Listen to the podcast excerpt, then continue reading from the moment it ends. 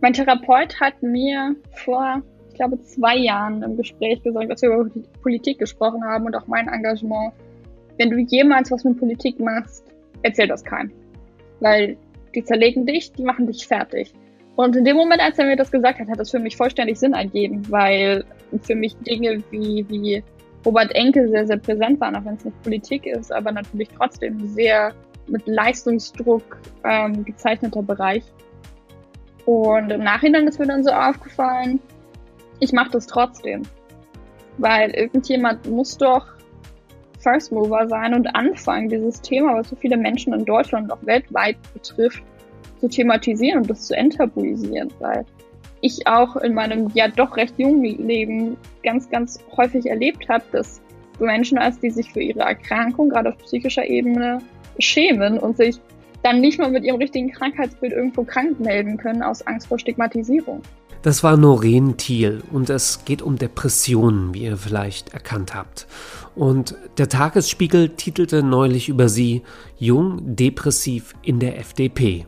Noreen Thiel will mit 18 in den Bundestag. Das ist zugespitzt und auch nur ein Teil der Geschichte.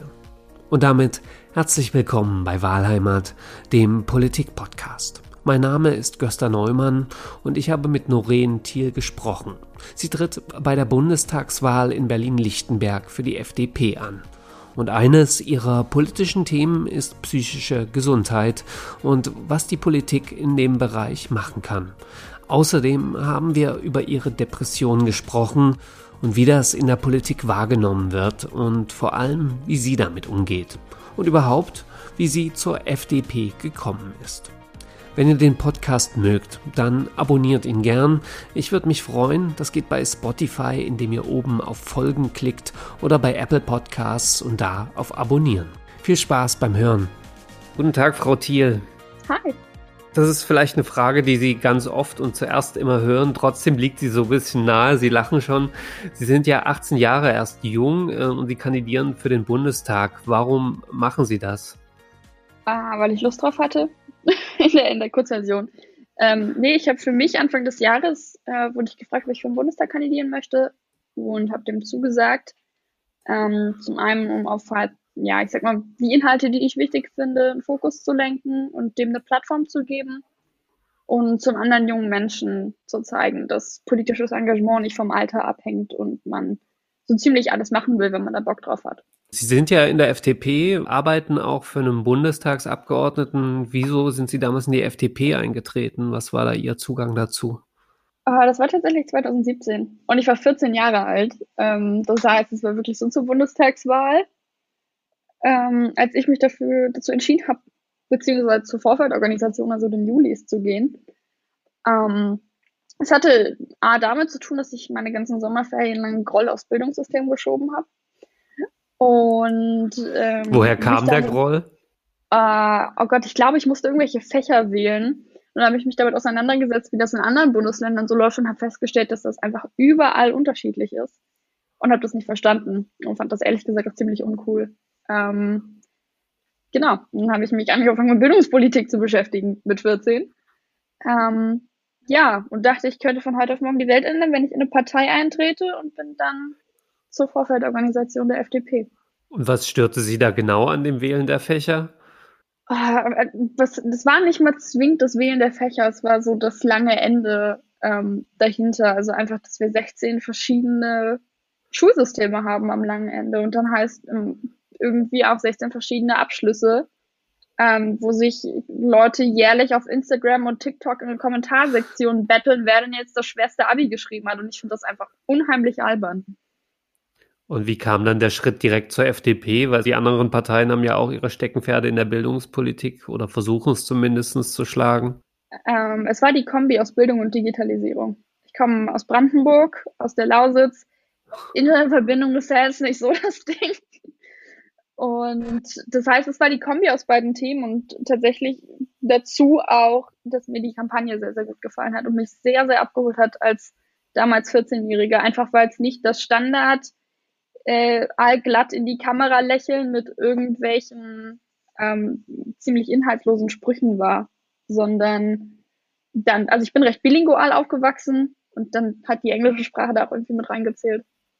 Ich kann mich jetzt persönlich gar nicht mehr an die Kampagne erinnern, aber haben Sie da noch ein Motiv im Hintergrund oder im Hinterkopf, was Sie so hängen geblieben ist bei Ihnen, dass es das war, dann sich mit der Partei zu beschäftigen? Weil man sagt ja immer, genau diese Kampagnen oder auch die Wahlplakate, die funktionieren nicht und sind halt teilweise ein bisschen hohl, teilweise ein bisschen schwierig. Ah, ich habe kein genaues Motiv mehr im Kopf, aber ich glaube, es war tatsächlich das Gesamtding. Also alle anderen Parteien hatten halt irgendwie ihre Spitzenkandidaten, die perfekt in die Kamera gelächelt haben, am besten noch irgendwelche Stockfotos. Und darunter stand dann irgendwie für Deutschland. Und ja, nee, sorry, darunter kann ich mir einfach nichts vorstellen. Und bei der FDP war das halt A, recht, also die Bildsprache war sehr authentisch, die Sprache an sich war sehr authentisch ähm, zumindest finde ich für meine Zielgruppe und das hat am Ende funktioniert. Also es hat positiv rausgestochen für mich. In Brandenburg, die FDP, das ist ja sicherlich, sagt man es mal gelinde, keine Hochburg der Partei. Wie wurde das damals wahrgenommen? Was genau? Als ich zur Dass FDP gegangen bin. Ja. ähm, meine Familie hat sich gefragt, warum. Ähm, naja, aber, aber also es war halt sonst so, so klar so ein bisschen unpopular. Die FDP Brandenburg ist jetzt nicht riesig äh, von der Mitgliederzahl, also nicht vergleichbar mit irgendwie Nordrhein-Westfalen, Baden-Württemberg oder Bayern. Ähm, aber es war jetzt nie so das Ding. Man hat meine Entscheidung größtenteils respektiert. Sie haben Ihre Eltern gerade schon angesprochen. Sie kommen ja aus, ich möchte das gar nicht wertend sagen, aber aus einfachen Verhältnissen. Die Mutter Friseurin, der Vater LKW-Fahrer. Das ist ja auch nicht das klassische FDP-Klientel. Wie bringen Sie diese beiden Erfahrungen zusammen, Ihre persönliche Biografie und die äh, FDP als Partei, die ja doch äh, sehr, zumindest nach außen hin, eine Besserverdienerpartei ist? Grundsätzlich dahingehend, dass ich, also ich habe in meinem, meiner Kindheit und in meinem Leben allgemein auf viel verzichten müssen. Ähm, das war halt irgendwie immer ein Teil vom Leben und das hast du recht früh als Kind gelernt, das gehörte dazu. Und ich glaube, was es dann bei mir gemacht hat, war zum einen, dass ich dadurch, dass meine Eltern recht viel arbeiten waren, recht selbstständig war ähm, und dadurch auch sehr freisinnig und eigenwillig irgendwie. Und dann, dass tatsächlich sehr, sehr klischeehaft, aber tatsächlich das Thema Steuern, Abgaben und muss dann das alles so hoch sein, ein sehr großes Thema in der Familie war. Und ja, das hat die FDP dann auch irgendwie bespielt. Sie haben ja schon ein bisschen angesprochen, die Bildungspolitik ist das eine Feld, was Sie sehr beschäftigt. Aber was möchten Sie denn konkret verbessern oder wo würden Sie da ansetzen wollen? Wir brauchen einheitliche Abschlüsse. Das ist es ähm, im Wesentlichen.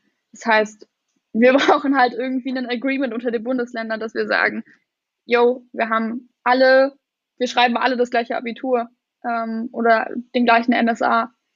Weil am Ende, am Ende geht es darum, dass wir eine internationale Vergleichbarkeit haben und nicht, wie heute rauskam mit dem Bildungsmonitor, wieder rummessen, wer ist denn der Beste und wer ist der Schlechteste.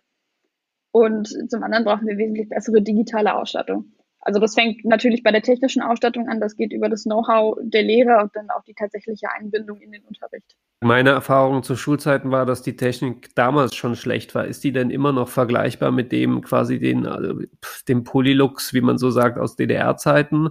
Oder hat sich da ein bisschen was gebessert? Oder woran fehlt es? Mangels an Computern, mangels am Internetanschluss? Wo äh, geben Sie mir einen kleinen Einblick in die aktuelle Situation äh, in deutschen Schulen? Also ich habe ja letztes Jahr Abitur gemacht. Ähm, ich glaube, seither hat sich nicht so viel getan, einfach weil in den Schulen nicht so viel los war im letzten Jahr. ähm, als ich in die Schule gekommen bin, beziehungsweise eigentlich bis zum Abi durch, wir hatten immer Polylux im Einsatz.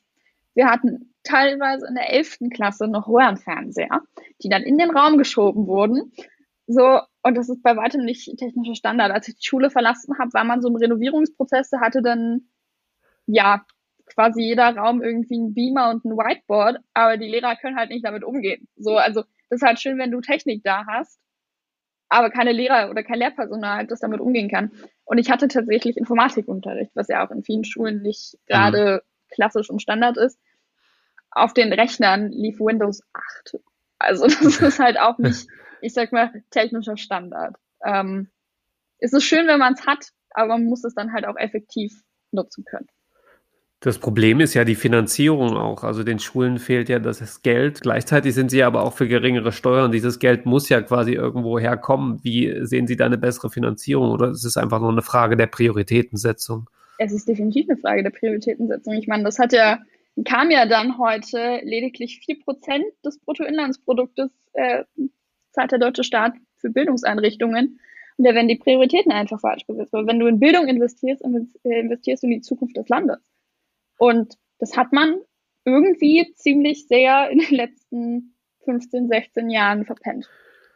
Aber auch von politischer Seite äh, sagt ja keiner, er möchte nicht Geld in Bildung investieren. Woran sehen Sie, hapert's da? Ist es der Effekt, dass quasi junge Menschen nicht wählen dürfen oder dass die Ergebnisse einer schlechten Bildungspolitik sich erst viel später widerspiegeln? Oder was denken Sie, woran mangelt es da in der Politik oder in diesem Fall in der Großen Koalition oder den einzelnen Landesregierungen?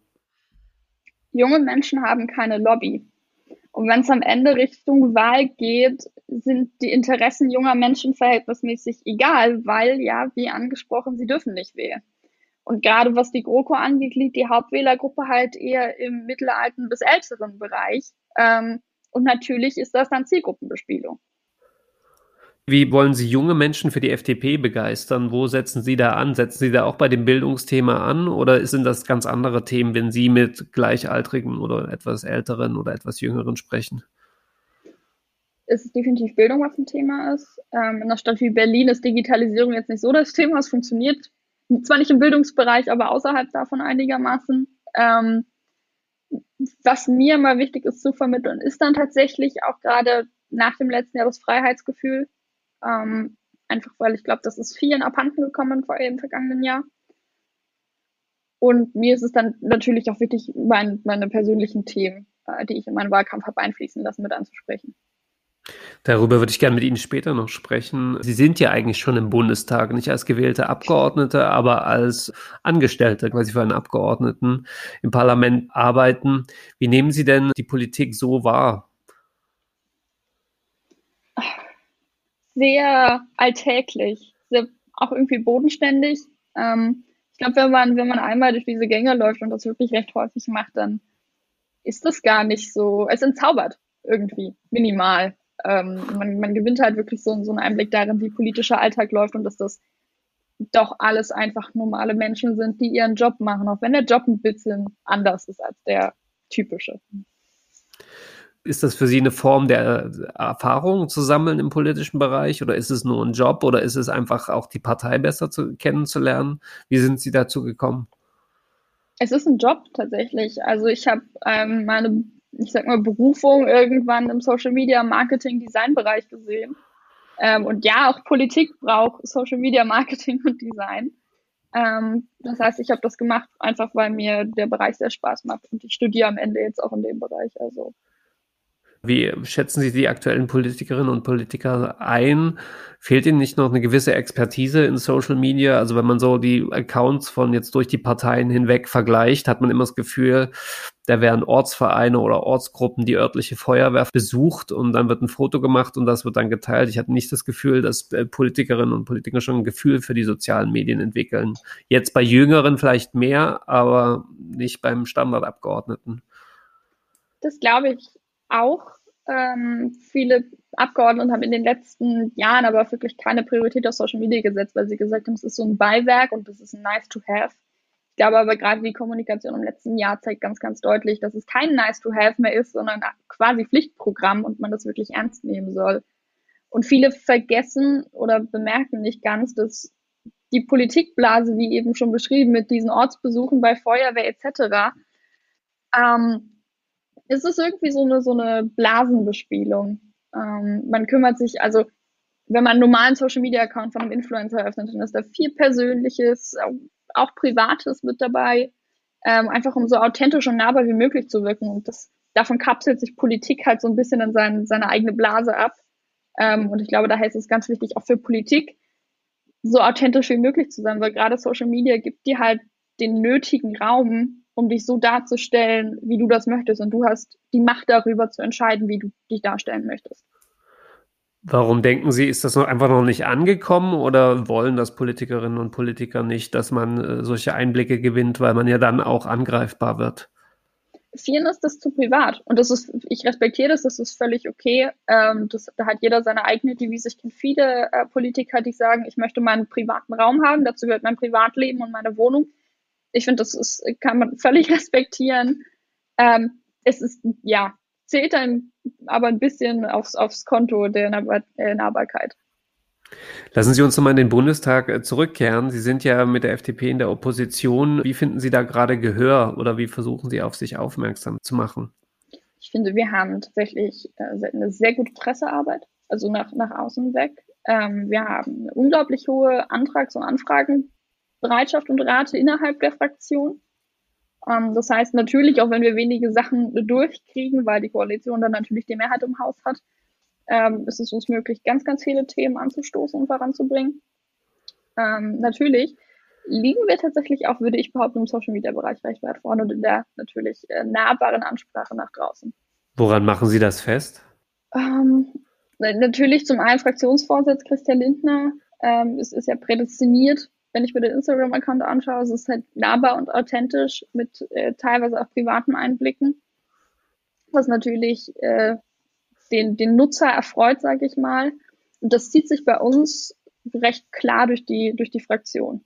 Also man probiert sowohl bildsprachlich als auch allgemeinsprachlich ähm, recht niedrigschwellig und authentisch und einfach zu bleiben. Sie haben vorher von der Kampagne 2017 gesprochen. 2021 ist es ja auch immer noch ein bisschen sehr fokussiert auf Christian Lindner, ist so mein Eindruck, dass er quasi fast schon omnipräsent im Vergleich zu den Themen ist. Ist das eine bewusste Form der Strategie bei Ihnen oder ist das einfach die Organisation der, der Partei, die das so vorgibt? Äh, ich habe keinen Einblick in die strategische Planung der Wahlkampagne, aber es ist natürlich logisch, dass der Spitzenkandidat und in unserem Fall natürlich auch Parteivorsitzende die Themen vertritt. Das macht ja Olaf Scholz und der SPD-Kampagne jetzt nicht sonderlich anders. Ja, es ist nur mein Eindruck, dass einfach die Plakate mit Lindner, vielleicht liegt es auch an NRW, vielleicht liegt sie an Köln, überwiegen im Vergleich zu den inhaltlichen Plakaten der FDP. Gut, aber wahrscheinlich ich können wir das. Es, ich finde es tatsächlich, also zumindest für mich ist es immer einfacher, wenn ich bestimmte Sachen mit Personen verbinde. Und wenn du bestimmte Aussagen und Forderungen mit Personen verbindest, hast du eine einfachere, eine einfachere Rückkopplung zu der Partei. Statt mit Stockfotos oder irgendwelchen einfarbigen Hintergründen. Ich glaube, die Stockfotos haben die, die vielen Parteien gar nicht mehr. Oder vielleicht, ja gut. Vereinzelt. Ich, ich sehe es in Berlin tatsächlich äh, noch häufiger. Ja? Ja. Ich möchte noch mal quasi ein paar Felder mit Ihnen äh, kombinieren. Sie studieren noch, äh, Sie arbeiten im Bundestag, Sie kandidieren. Wie lässt sich das alles miteinander vereinbaren? Es geht. Es ist anstrengend, aber es geht. Äh, wenn man wenn man gutes Zeitmanagement hat und sich da halbwegs Mühe gibt, das alles unterzukriegen und unterkriegen zu wollen, ähm, geht das. Auch wenn man dadurch weniger schläft. Sie haben mal davon erzählt, dass Sie 16 bis 18 Stunden Tage haben. Ist, wie, wie managt man das als Mensch, ganz einfach gesagt, das über so einen langen Zeitraum aufrechtzuerhalten? Das geht mir zum Glück nicht jeden Tag so. Es gibt auch kürzere Tage. Aber natürlich, je weiter der Wahlkampf voranschreitet, desto öfter passiert das irgendwie. Mir ist es ganz wichtig, zwischendurch freie Tage zu haben. Also einfach einen Tag zu haben, wo ich sage, ich mache heute wirklich nichts und nehme mir Zeit für mich und dass es mir und meiner Psyche gut geht das Alter habe ich schon angesprochen, will das gar nicht so klischeehaft hier ausbreiten, aber sicherlich äh, kriegen Sie dadurch auch sehr viele Reaktionen von Kolleginnen und Kollegen im Bundestag. Wie ist da Ihr Punkt, sozusagen ernst genommen zu werden von den Kolleginnen und Kollegen? Wie wird man da quasi in der inhaltlichen Debatte, äh, wie findet man sich da ein? ich spreche halt über Inhalte. Also für mich ist mein Alter halt kein Thema. So, das steht in meinem Ausweis und that's it. Ähm, das ist jetzt nicht so super krass präsent in meinem Leben. Also natürlich passiert es gerade im Wahlkampf sehr oft, dass du darauf reduziert wirst. Ich glaube aber Menschen, die Lust darauf haben, mich ausschließlich auf mein Alter zu reduzieren und nicht wirklich in so eine inhaltliche Debatte einzusteigen, haben da auch einfach Lust drauf. Also die wollen auch gar nicht diskutieren oder einen ernst nehmen. Und äh, klar, ich kann, kann niemanden dazu zwingen, mich ernst zu nehmen. Mir geht's tatsächlich lediglich um inhaltliche Positionen ähm, und, und darum, die beste Lösung für verschiedene Probleme zu finden. Und jeder, der sich da bei meinem Alter aufreiben möchte, bitteschön. Sie haben Ihre Herkunft schon angesprochen. Sie kommen ja eigentlich aus der Lausitz und äh, sind zum Studium jetzt nach Berlin. Was bedeutet Ihnen die Stadt Berlin, in der Sie jetzt auch kandidieren? Berlin hat mir im Gegensatz zu, zur Lausitz früher eine große Anonymität gegeben. Aber es ist, die Lausitz ist jetzt nicht so groß wie man glaubt. Also sie ist flächenmäßig groß, aber sie ist menschenmäßig nicht so groß und gerade in Cottbus war immer so ein bisschen das Ding, jeder kennt jeden. Und ich habe mich damit tatsächlich nicht so wohl gefühlt. ähm, das heißt, ja, Berlin ist, ist sehr anonym und groß und ich habe genug verschiedene Restaurants, die ich ausprobieren kann. Also Berlin ist für mich tatsächlich irgendwie so ein angelebtes Stück Anonymität, aber auch Freiheit und irgendwie persönliche Entfaltung. Diese Anonymität ist ja eher ein Punkt, der viele als negativ sehen. Sie schätzen das, in wen ich das richtig verstehe. Ich habe halt mein Leben lang auf dem Dorf oder halt in einer Kleinstadt gewohnt. Also das heißt, wenn man, wenn man irgendwie drei Leute kannte, dann kannten die auch wieder ein paar weitere. Also der Kreis schließt sich. Das heißt, ich genieße es sehr, ähm, wenn nicht jeder irgendwie über alles Bescheid weiß. Dadurch, dass Sie jetzt auch in Berlin kandidieren, haben Sie da spezielle Ziele für Berlin, was Sie für die Stadt erreichen wollen? Das ist ja sicherlich auch ein großes Feld, was da noch im Argen liegt. Was ist Ihnen da besonders am Herzen? Hm, ich glaube, Berlin hat für sich auf landespolitischer Ebene ganz viele Probleme, die die Stadt ähm, lösen muss. Da bin ich sehr, sehr gespannt, was die nächste Koalition und Regierung bringt tatsächlich. Ähm, ich meine, wir haben jetzt ganz viel mit dem Volksumschlag zu Deutsche Wohnen enteignen, mit dem gescheiterten Mietendeckel, auch mit der allgemeinen Infrastruktur in der Stadt, äh, wo, wo ganz viel dran gearbeitet muss. Auf Bundesebene kann man natürlich wenig auf landespolitische Themen zugreifen, weil das ist dann natürlich ein, anderes hm. Metier, ein anderes Feld. Ähm, was ich auf Bundesebene machen kann, ist natürlich meine Themen so voranbringen, dass sie der Stadt Berlin am Ende helfen. Ähm, und das ist natürlich im Bildungssektor, im Digitalisierungsbereich und ja, psychische Gesundheit. Sie sind ja quasi neu nach Berlin gezogen, das genau in diesem Jahr der Pandemie. Wie haben Sie das wahrgenommen? Also das ist ja sicherlich nochmal besonders äh, schwierig, in eine neue Stadt zu kommen und äh, sich da versuchen einzuleben in dieser Zeit, wo man sich eher von Menschen distanzieren muss. Ich kenne tatsächlich niemanden so richtig in der Stadt. Also ich kenne meine Kollegen, meine Kommilitonen, klar. Ähm, aber ich glaube, wo man halt sonst die Möglichkeit hat, ganz viele neue Menschen kennenzulernen und sich irgendwie zu connecten und zu verwurzeln, das hattest du halt einfach nicht. Ich hatte auch nicht irgendwie die Zeit, so sich auszuleben, neue Hobbys zu finden, verschiedene Sachen auszuprobieren. Das ging halt einfach nicht so wirklich. Du warst halt echt für dich in deiner Wohnung ähm, und hast probiert, dass es irgendwie rumgeht. Sie kandidieren ja auch für, für Lichtenberg, also das ist Ostberlin oder ehemaliges Ostberlin, eher so ein bisschen strukturschwach. Was ist das für ein Berlin, das Sie da vertreten wollen? Hm, ein stärkeres Berlin, als es von außen zu sein scheint. Also ich meine, wie schon, wie schon gesagt, äh, es ist, wird als recht strukturschwach gehandelt. Ähm, ich glaube, wie auch, ich habe das Gefühl, der ganze Osten der Republik immer noch sehr. Und es ist ziemlich wichtig aufzuzeigen, dass da mehr Potenzial drin steckt, als man aus unterschiedlichen Perspektiven ähm, denkt. Und dass wenn man die möglichen Mittel vor Ort zur Verfügung hat und sie auch einsetzt, äh, tatsächlich viel erreichen kann. Was wollen Sie da konkret in Lichtenberg, also als Direktkandidatin? Das ist natürlich auch wieder das Problem. Für Lichtenberg direkt ist eher Landespolitik bzw. Äh, Bezirkspolitik zuständig. Ähm, da kann ich von, von Bundesebene aus meine Themen voranbringen und dem, dem Bezirk somit einen Gefallen tun. Aber im Endeffekt präzise für den, für den Bezirk ähm, auf Bundesebene zu agieren, das ist verhältnismäßig schwierig, weil du ja Themen für ganz Deutschland anpackst. Sie haben das jetzt gerade so ein bisschen angesprochen, dass der ganze Osten noch so als strukturschwach wahrgenommen wird. Sie sind ja quasi nach der Wende geboren worden, zwar im Osten. Sehen Sie das immer noch als Feld oder als Thema, das Sie beschäftigt, oder sehen Sie sich als quasi gesamtdeutsch?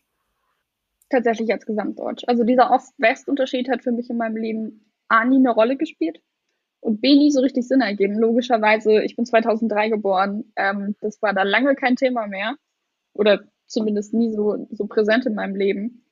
Ähm, daher ja, fühle ich mich dann doch eher gesamtdeutsch, auch wenn du natürlich Strukturunterschiede von Region zu Region hast.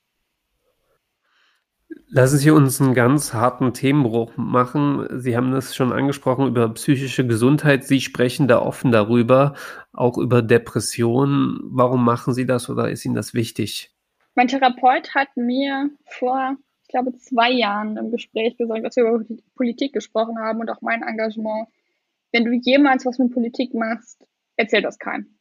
Weil die zerlegen dich, die machen dich fertig. Und in dem Moment, als er mir das gesagt hat, hat das für mich vollständig Sinn ergeben, weil für mich Dinge wie, wie Robert Enke sehr, sehr präsent waren, auch wenn es nicht Politik ist, aber natürlich trotzdem sehr mit Leistungsdruck ähm, gezeichneter Bereich. Und im Nachhinein ist mir dann so aufgefallen, ich mache das trotzdem. Weil irgendjemand muss doch First Mover sein und anfangen, dieses Thema, was so viele Menschen in Deutschland und auch weltweit betrifft, zu thematisieren und das zu enttabuisieren, weil ich auch in meinem ja doch recht jungen Leben ganz, ganz häufig erlebt habe, dass du Menschen hast, die sich für ihre Erkrankung gerade auf psychischer Ebene schämen und sich dann nicht mal mit ihrem richtigen Krankheitsbild irgendwo krank melden können aus Angst vor Stigmatisierung. Und was hat Sie bewogen, dass Sie gerade diese Person sind? Weil das erfordert ja eine gewisse Überwindung. Ich hatte tatsächlich nie das Problem, offen über meine Erkrankung zu sprechen, weil ich tatsächlich schon so lange krank bin, dass es irgendwie Teil von mir ist und ich kein Leben mehr ohne kenne. Ähm, und mir war es immer wichtig, Menschen offen zu kommunizieren, dass das ein Teil von mir ist und dass das Einfluss auf gewisses Verhalten von mir hat, ähm, dass da keine, keine Missverständnisse entstehen. Wie waren denn da die Reaktionen Ihrer politischen Kolleginnen und Kollegen vor allem? Ich habe nie bis zum heutigen Tag aus der eigenen Partei und auch parteiübergreifend negatives Feedback über offenen Umgang mit psychischen Erkrankungen bekommen. Haben Sie denn aber Feedback an sich bekommen?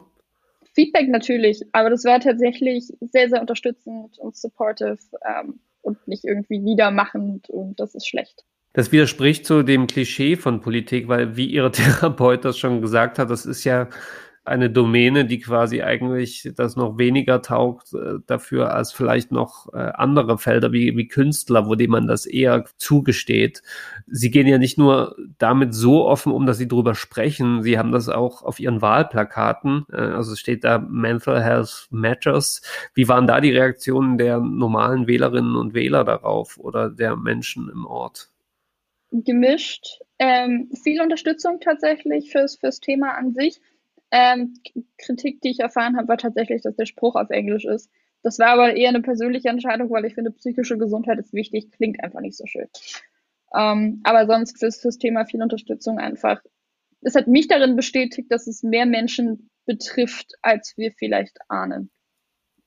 Hatten Sie darüber nachgedacht, den Spruch sozusagen auf Deutsch äh, zu machen? Weil ich könnte mir vorstellen, gerade ältere Menschen in einem ostdeutschen Stadtteil einfach null Ahnung haben, was die damit meinen, ganz banal gesagt.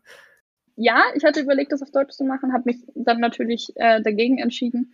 In meinem Flyer steht das ganz, ganz auf, äh, ausführlich auf Deutsch. Ich habe noch eine Großfläche, äh, in der das auf Deutsch steht. Ähm, hoffe damit alle Erklärungen äh, aus dem Weg räumen zu können und wenn nicht, bin ich immer offen für Fragen und Erklärungen. Sie haben in letzter Zeit auch Reaktionen bekommen, dass durch das Wort Matters auch an Black Lives Matters äh, anknüpft. Wie gehen Sie mit sowas um, indem man ihm dann vorwirft, Sie würden das eine mit dem anderen verknüpfen und dagegen ausspielen? Ich habe tatsächlich, bis mir das jemand vorwarf, nie so daran gedacht tatsächlich aus dem Grund, dass dieser, dass dieser Begriff Mental Health Matters für mich oder in meinem Leben länger existiert als diese Bewegung aus vergangenem Jahr. Ich habe im, im, im Zuge dessen auch herausgefunden, dass es eine Bewegung in Großbritannien gibt, die Mental Health Matters heißt. Die gibt es seit den 80ern. Ähm, das heißt, es war für mich jetzt nicht irgendwie die Assoziation zu, zu Black Lives Matter, bis mir das, wie gesagt, jemand gesagt hat. Ähm, der Umgang damit war für mich so, okay, habe ich nicht so gesehen, ist für mich in meinem Leben seit, seit Jahren ein gefestigter Ausdruck, ein gefestigter Begriff. Ähm, tut mir leid, wenn das Menschen falsch auffassen. Wie ist das denn? Ich würde gerne mit Ihnen noch darüber sprechen, wie, wie sich das politisch widerspiegeln soll in Ihrer Arbeit, also für welche Ziele Sie kämpfen, aber wie, wie gehen Sie denn aktuell mit, mit sich um, um quasi ähm, ja, die Depression zu handeln oder damit zu leben? Also ich bin formal austherapiert, habe aber tatsächlich andauernden Kontakt zu meinem Therapeuten, wo ich weiß, der ist immer erreichbar, wenn ich brauche. Ähm, das heißt, ich habe tatsächlich sowohl von professioneller Seite als auch ähm, aus meinem Umfeld immer Unterstützung und bisher auch immer auf Verständnis gestoßen, wenn ich vereinzelt Dinge absagen musste, weil ich gesagt habe, das geht jetzt gerade nicht. Das ist nicht häufig. Ich glaube, das ist einmal vorgekommen im letzten Jahr, dass ich wirklich was abgesagt habe, weil ich gesagt habe, das, das geht heute nicht. Ähm, aber sonst hat man irgendwie im Laufe der Jahre mit, mit Erkrankungen seine Strategien gefunden, um damit umzugehen. Würden Sie die verraten oder kann man darüber sprechen? Äh, darüber kann man sprechen. Ähm, man kann es leider nicht so pauschal sagen, weil für jeden irgendwie was anderes funktioniert. Ähm, tatsächlich dieses klassische, auch wenn ich es hasse, Sport treiben hilft tatsächlich irgendwie, wenn man sich dann mal dazu aufgerafft hat. Ähm, mir hat ganz lange, man, man sagt immer, man soll ganz viele Sachen machen, die einem Spaß machen. Ich hatte ganz lange das Problem, dass ich nicht mehr wusste, was mir Spaß gemacht hat. Ähm, und das sind dann tatsächlich einfach so kleine Dinge. Ich habe seit einem halben Jahr, glaube ich, kleine Kater ähm, die mir gerade psychisch mein Leben unglaublich erleichtern, weil sie ja doch sehr unterstützend sind und doch sehr kleine emotionale Wesen ähm, und da gut auf mich eingehen können. Das ist kein Appell, sich Katzen zu holen, wenn man keine Zeit dafür hat. ähm, mir hat sehr, sehr geholfen, ähm, die, die beiden zu haben. Aber es, da hat halt jeder so, so seine, seine kleinen Strategien dafür. Ich habe auch so kleine Fidget Anxiety Toys, wenn ich bei irgendwelchen Sachen bin, die mir Angst machen und nervös bin. Kann ich auch benutzen. Was sind das? Was sind Fidget Anxiety Toys? Mir sagt das nicht. Oh, ich habe, ähm, das kommt noch, das ist einmal so ein Ring, den kann ich mir an den Finger stecken und dann kann ich daran drehen. Und das ist recht unauffällig tatsächlich, wenn du irgendwo bist und du drehst dann und das baut so ein bisschen, zumindest für mich, Nervosität ab. Und es gibt so einen kleinen Würfel, da sind so verschiedene Knöpfe und Dinge dran, an denen man drücken, drehen, whatever ähm, das hilft auch, einfach um so ein bisschen runterzukommen. Sie haben gesagt, Sie mussten herausfinden, was Ihnen Spaß macht. Sie haben ja auch die Katzen schon angesprochen, aber wie haben Sie das dann herausgefunden? Macht man dann einfach was? Probiert man Sachen aus? Denkt man drüber nach? Oder wie, wie läuft so ein Prozess ab? Hm, es war früher ganz viel darüber nach. Also das war bei mir jetzt ein Prozess, der hat fünf Jahre gedauert, bestimmt. Ähm, ich habe natürlich irgendwann Spaß in der Politik gefunden und mich darin so ein bisschen verlieren können und von meinem Alltag, sag ich mal, ablenken können, der dann doch irgendwie sehr eintönig war und mich ziemlich deprimiert hat. Ähm, ich habe ganz viel Freude am, am, Sport und auch am Sport gucken gefunden. Ähm, so Bundesliga musste jedes Wochenende sein. So. es war halt einfach, war halt einfach ein Teil davon. Und das sind dann so irgendwie kleine Highlights, die einen äh, irgendwie hochziehen. Und bei mir war es immer so, dass ich den Ausblick hatte, dass ich irgendwann tatsächlich Lausitz verlassen konnte und mich freier entfalten und mein Leben so leben, wie ich mir das vorgestellt habe. Das war für mich so ein, so ein Lichtblick. Dann kam Corona, das hat das alles wieder ein bisschen zunichte gemacht. Ähm, aber auch da habe ich irgendwie durchgefunden. Zwischenfrage Fußball-Bundesliga. Sind Sie ja richtiger Fan eines Vereins? Und wenn ja, welches? Ja, ja ähm, selbst Borussia Dortmund. Ich schaue aber durch meinen Freund FC-Spiele. Das erste FC Köln. Ja. Interessante Kombination, weil ich in der letzten Folge auch mit Marco Bülow über Borussia Dortmund gesprochen hatte am Endeffekt. Ähm, das summiert sich ja langsam. Lassen Sie noch mich mal kurz. Ja. ja. ähm, ja, weites Feld, ohne jetzt in diesen Fußballbereich abzuschweifen. Inwiefern Depressionen sind ja eine Krankheit. Inwiefern ist es denn so, dass Sie das Gefühl haben, dass die Gesellschaft das auch als Krankheit akzeptiert und nicht sagt, hab dich nochmal so, mach mehr Sport, geh an die frische Luft. Das sind ja Sachen, die immer noch existieren, diese Klischees oder diese Bilder. Es ist nicht akzeptiert. Das ist das Problem. Also ich glaube, es gibt einen krassen Generationen-Cut. Ähm, würde behaupten, dass meine Altersgenossen und Genossinnen ähm, da recht weit sind und sehr, sehr akzeptiert damit ich würde behaupten, sobald es etwas älter wird, kommt eben dieses, hab dich doch nicht so, so schlimm ist das doch gar nicht. Ähm, es ist wenig Verständnis dafür da, dass, es, dass man krank ist. Ähm, es wird tatsächlich eher abgetan. Woran denken Sie, liegt das? Liegt das an der Erfahrung der älteren Menschen oder argumentieren die dahingehend, mir geht es auch mal schlecht und habe mich da durchgebissen? Ist das eine Aufklärungsfrage? Ich glaube definitiv, das ist eine Aufklärungsfrage. Ähm, ich bin der Meinung, viele haben das tatsächlich vielleicht auch in ihrem Leben schon gehabt und abgetan, als ich hatte das ja auch mal, so schlimm war es gar nicht.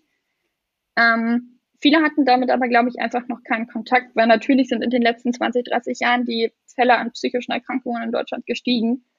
Ähm, das heißt, der Kontakt damit hat sich potenziell auch erhöht. Es gibt aber natürlich viel zu wenig Aufklärung darüber, a, wie sieht so eine beispielsweise Depression eigentlich aus?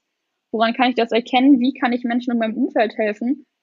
Ähm, und woran erkenne ich das vielleicht auch bei mir selber? Und vor allem, wann weiß ich, ob ich Hilfe brauche? Woran haben Sie das gemerkt, dass es nicht nur eine Phase ist? Ich habe das nicht gemerkt. Ähm, ich hatte glücklicherweise einen normalen Check-up-Termin beim Hausarzt und der sagte mir dann, du siehst irgendwie bedrückt aus. Und ich war so, hm, ja, schon eine Weile so passiert halt. Und dann haben wir so ein bisschen darüber gesprochen, was, was denn in mir so vorgeht und wie es mir geht. Und ich habe dann nach diesem 15-minütigen Gespräch eine Überweisung zum Psychologen bekommen. Weil er gesagt hat, das, was du da erzählst, das klingt nicht gut. Wie kann man als Freund oder Bekannter das bei Menschen in seinem Umfeld merken? Hm. Also das ist erstmal eine längere Beobachtung. Man kann nicht von ein, zwei Tagen ähm, Beobachtung sagen, das ist eine Depression oder eine psychische Erkrankung im Allgemeinen. Das ist ein längerer Prozess, der sich meist über zwei, drei Monate zieht. Aber das fängt tatsächlich so an mit gemeinsame Treffen oder Aktivitäten absagen, ähm, zieht sich mehr zurück, ist weniger verlässlich vielleicht auch, ähm, einfach weniger erreichbar für die Außenwelt und zugänglich, meldet sich vielleicht auch häufiger auf der Arbeit krank, solche, solche kleinen Sachen sind das halt, die sich über die Zeit summieren. Woran man merken könnte, da stimmt was nicht.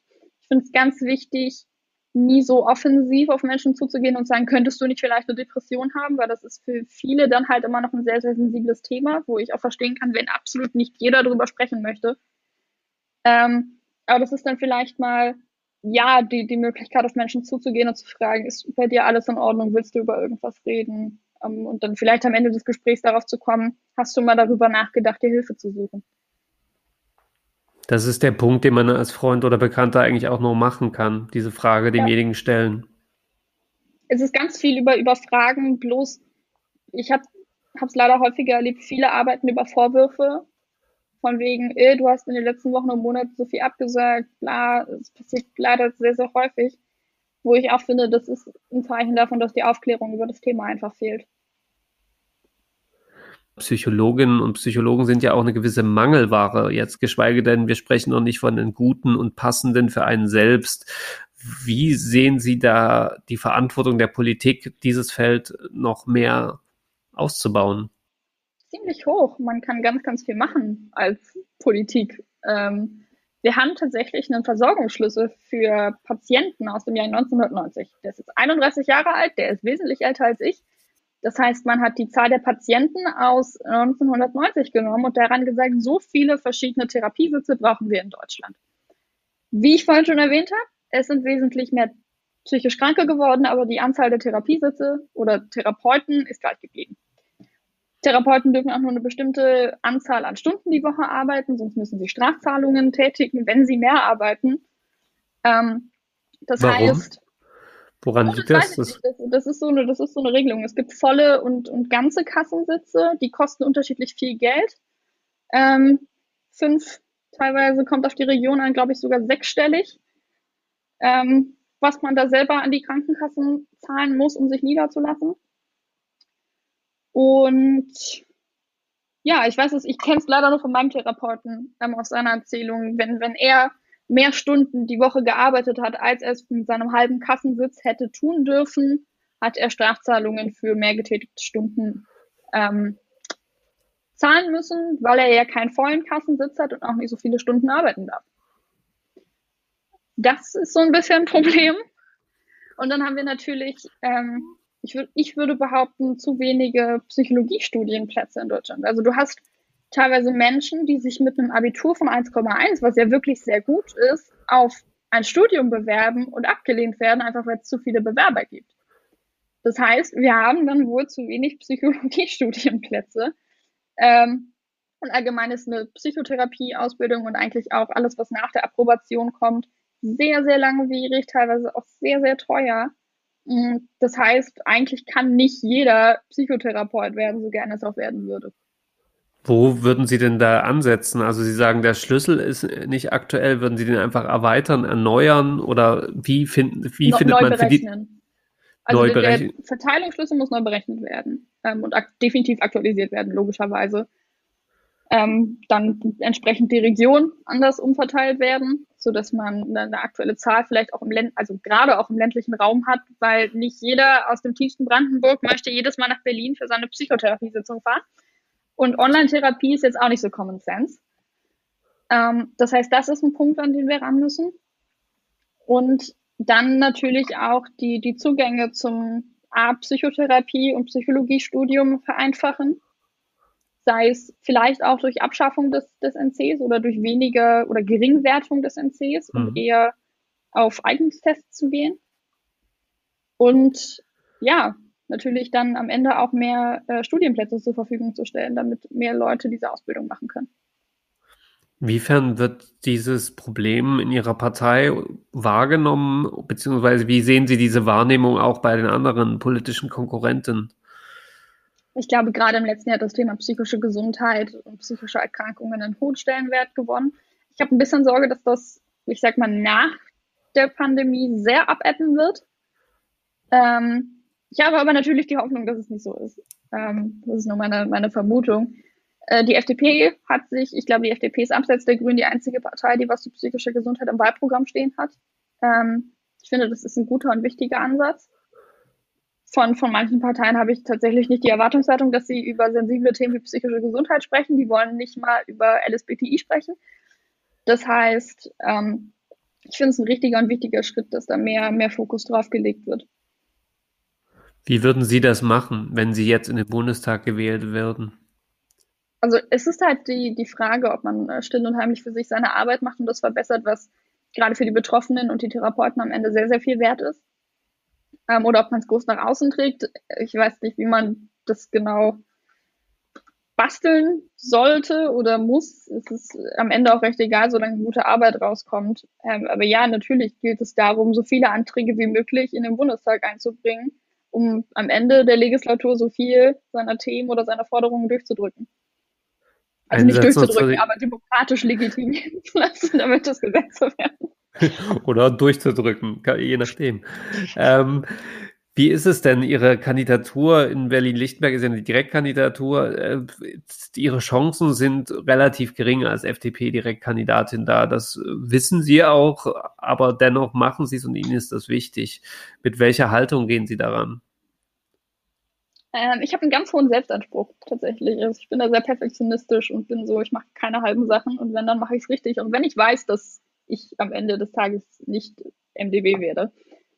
Ähm, aber ja, es ist natürlich trotzdem irgendwie, also ich meine, dieses Gespräch beweist ja, dass es irgendwie funktioniert. Ähm, und ich freue mich natürlich immer über psychische Gesundheit sprechen zu können. Einfach um mehr Menschen damit zu erreichen, um sie vielleicht auch zum Nachdenken anzuregen, ähm, wie das bei Ihnen im Umfeld gerade so läuft ja, es hält einen, hält einen motiviert. Sozusagen den Fokus auf die Themen zu setzen, die Ihnen am Herzen liegen, um ja. Eine Frage, die ich allen bis jetzt zum Schluss gestellt habe, geht so in die Richtung, wo sehen Sie sich in vier Jahren, also vier Jahren wegen in der kommenden Legislatur? Ich weiß es nicht. Ich bin mit dieser Frage auch ganz, ich hoffe, ich habe dann meinen Bachelorabschluss. Und entweder mache ich dann irgendwas mit Politik vielleicht auch im Marketingbereich. Vielleicht kandidiere ich dann nochmal selbst. Ich habe keinen Schimmer. Äh, vielleicht mache ich auch mal was komplett anderes. Ich keine Ahnung. Wenn man diese vier Jahre schlechter abschätzen kann, etwas länger gesehen, was sind so Ihre, ist die Politik das, was Sie, Sie machen wollen? Was Sie, es gibt ja einmal, wenn man in der Politik drin ist, gibt es ja viele, die dann, ohne das Böse zu meinen, gar nicht mehr so schnell wieder rauskommen. Oder haben Sie schon gesagt, ich mache das jetzt vielleicht zehn Jahre und gucke dann mal, ich, ich weiß es nicht. Ich kann mir auch vorstellen, in vier Jahren in der Marketingabteilung von Borussia Dortmund zu sitzen, so wenn das, wenn das funktioniert. Ich kann mir auch vorstellen, irgendwann nach Südkorea auszuwandern. Also das ist alles so. Ich schaue, was passiert. Ich habe viele Dinge, die mich interessieren, deswegen bin ich ähm, recht, recht froh, dass ich die Hoffnung habe, mich einfach so umzuorientieren, wie ich das gern hätte. Muss nicht die Politik sein. Wenn ich da in zehn Jahren immer noch dran Spaß habe, dann mit Freude, aber kann auch was anderes sein also quasi noch auf einer Reise mitten im Prozess. Dann Frau Thiel, ich danke Ihnen für das Interview, dass Sie sich die Zeit genommen haben und wünsche einfach viel Erfolg bei der Kandidatur. Vielen lieben Dank. Danke fürs Zuhören. Wenn ihr mögt, abonniert den Podcast. Das geht überall, wo es Podcasts gibt. Spotify, Apple Podcasts, Deezer, Amazon und Google Podcasts. Und natürlich freue ich mich, wenn ihr den Podcast bewertet in eurer App. Bis in zwei Wochen, dann geht es in Bayern weiter mit der CSU.